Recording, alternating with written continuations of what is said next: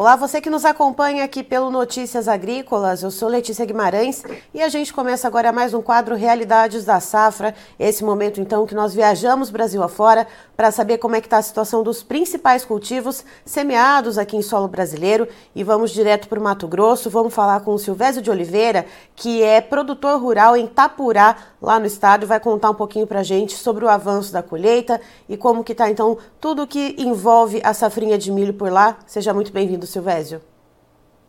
Bom dia, Letícia. Bom dia a todos que acompanham Notícias Agrícolas. Silvésio, a colheita do milho safrinha em Itapurá já está bem chegando na fase final, né? É isso, eu acredito que aí teve aí acima de 90%, acredito uns 95% já colhido, está em fase final aí de arremate das últimas lavouras de milho. E com esse avanço na colheita já quase finalizado, dá para ter uma ideia um pouco mais consistente da média de produtividade. E eu queria saber uh, quanto que vocês estão estimando por aí. É, esse ano nós tivemos aí uma, uma condição boa, né, lavouras de milho, né, e, e, e, aí um bom investimento também do produtor, então as médias são, são boas, eu acho que historicamente uma das melhores, né, e acredito aí que a nossa região em torno de 120 sacas ou mais aí da, da safrinha de milho. Ah, e mesmo com essa boa produtividade, o produtor ah, se preocupa com a questão do preço de venda. E eu pergunto isso para você, Silvésio, porque com todas as lideranças e produtores que eu converso ah, aqui no Realidades da Safra, em todas as regiões do Brasil, isso é uma grande preocupação. Como é que está a relação de troca para vocês aí quando se pensa no custo de produção que foi para implantar essa segunda safra de milho e o preço de venda que se vê agora para o cereal? É, esse é, é, a conta não fecha, né? Então nós, nós plantamos uma safra é, estimando o preço aí tranquilamente acima de 60 reais, entre 60 e 70 pelo menos, né? É, nós tivemos aí nitrogenada, duplo nitrogenada acima de 5 mil reais a tonelada, né? Então, assim, é, e aí o milho caiu abaixo da metade do preço, né, que a gente previa vender. Então, assim, é, quem não, não, fez contrato futuro, que está com esse, esse milhinho aberto, sem dúvida nenhuma, tem problema muito, muito grande em fechar essa conta. Essa conta não fecha, né? Se vender hoje e não tiver uma retomada dos preços aí de milho, é um prejuízo, vai ficar um, um prejuízo bem acentuado, um, bem grande aí na mão do produtor. E pensando nessa produtividade toda, uh, como é que foi o desenvolvimento desse milho, Silvésio? Foi possível plantar dentro da janela? Houve alguma pressão por pragas ou doenças no decorrer, então, desse desenvolvimento, desse desenvolvimento perdão, da segunda safra? Não, é a grande maioria das, da, da, da, das lavouras de milho foi plantada numa janela ideal. Nós tivemos um clima muito bom ano passado, em 2022, para plantio de soja, né? Aí chuvas bem regulares, mês de outubro, então é, o sorte plantado no momento ideal, e aí essa fim de milho também numa janela boa.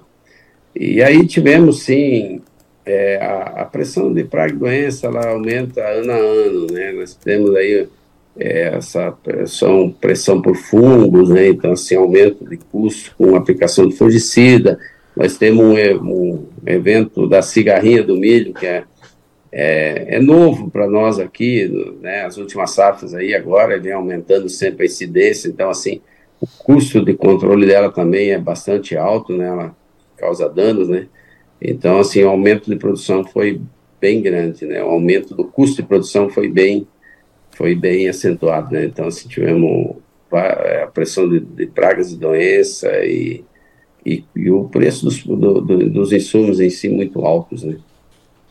E, e outra coisa que eu te pergunto, com esse volume todo que vai ser produzido, como é que está o esquema logístico e o esquema de armazenagem aí na região de Itapurá? Está dando conta, então, uh, de absorver todo esse fluxo? É, chega essa época, a pressão sempre é grande da, da logística, né? Temos déficit da armazenagem, é milho que vai a céu aberto, né? Então, é, é, aí que tem, tem, né, novamente, esse ano, novamente, temos esse milho a céu aberto, a pressão do frete, né, o, frete sobe essa época, então, assim, então, além do preço baixo de milho, é, o alto do frete, esse frete é descontado do produtor, né, então, é mais um fator de baixíssimo preço do milho, da, do milho, né? Então, assim, mas a gente, a logística, ela, ela, acredito que vai, vamos, vamos dar um jeito, né? Sempre, sempre dá um jeito aqui, a nossa, nossa malha viária é, é precária, mas nós temos o 63, que é o nosso principal corredor de, de saída desse produto tudo, e praticamente o único, né, nessa nossa região aqui, e, mas é, é, é um, é lamentável a situação dessa, dessa rodovia, mas assim, é, tá, tá se dando um jeito novamente, né? É o que tem, né, Silvésio? É verdade, é o que tem. Então, assim, é, a gente vê aí muitos acidentes, né? Mas, assim, a gente vê que a, a, os caminhoneiros heróis aí correndo um risco danado, muitas vezes aí, mas, assim, dando conta do recado. E, Silvésio, eu te pergunto também o seguinte: uh, como que vai fazer, então, o planejamento agora para a soja? Como que o produtor ele está uh, olhando para isso, tendo em vista, então, essa, essa baixa também nos preços de venda da oleaginosa? Uh, o produtor ele vai fazer menos investimento? Como é que está rodando aí essa preparação? Ah, sem dúvida, né? O nosso mercado de, insumos ele roda muito cedo, então assim já houve muita compra de insumos já início do ano, quando ainda não, não, não se visualizava uma, uma crise tão, uma baixa tão forte na, na, na, no produto, no soja, né? Soja e milho. Uhum. Então, assim, mas mesmo assim, sem dúvida nenhuma, a redução do investimento ela é gritante, né? A gente vê correção de solo, de, já assim, é, todos os investimentos travados, né? Praticamente. Então, assim, é, sem dúvida nenhuma, é um, vai ser uma safra com bem menos investimento, isso é, é, coisa certa. E a próxima safra de milho, então, aí sim, aí vai cair muito a, a, o investimento, porque com esses preços aí que estão sinalizados aí, não, não há como fazer grande investimento. O produtor planta, planta sim, não vai deixar algumas áreas fico sem plantar, alguma, né, e tal, mas assim, a safra de milho, eu falo, mas, assim, investimento vai cair brutal, principalmente na safra de milho. Mas o soja também. Soja, sem dúvida nenhuma, investimento menor, principalmente correção de solo, muito menores os investimentos. Certo. Silvésio, muito obrigada pela sua participação. Você é sempre muito bem-vindo aqui com a gente.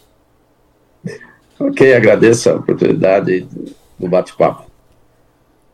Tá, então estivemos com o Silvésio de Oliveira, que é produtor rural na região de Itapurá, no Mato Grosso, nos contando como que está o andamento da colheita do milho safrinha por lá, que já está na reta final, em torno de 90 a 95% das áreas já colhidas.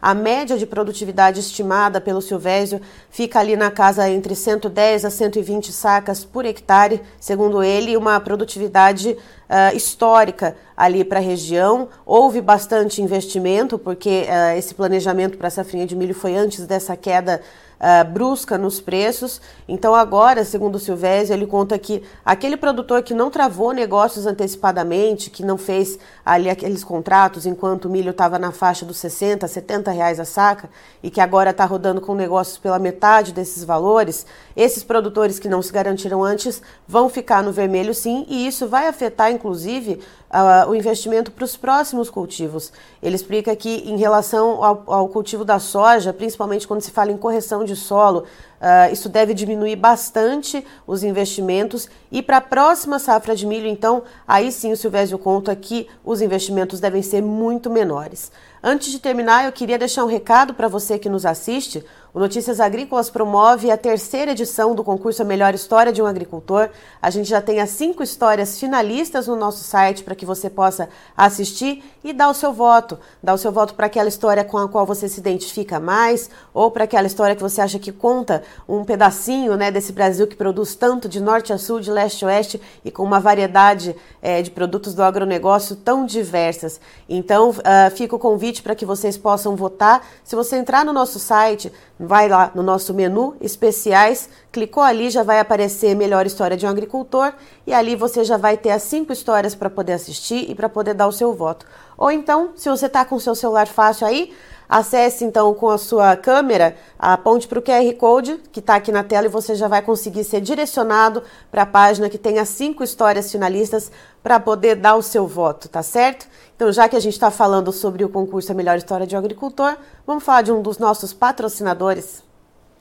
Você já conhece a plataforma Acessa Agro, que é a plataforma de benefícios da Singenta? Nela você acumula pontos quando você compra produtos da marca e são mais de 3 mil itens. Então vá agora ao acessaagro.com.br e conheça. Se você é agro, acessa. Eu fico por aqui, já já tem mais informações para você, então fique ligado.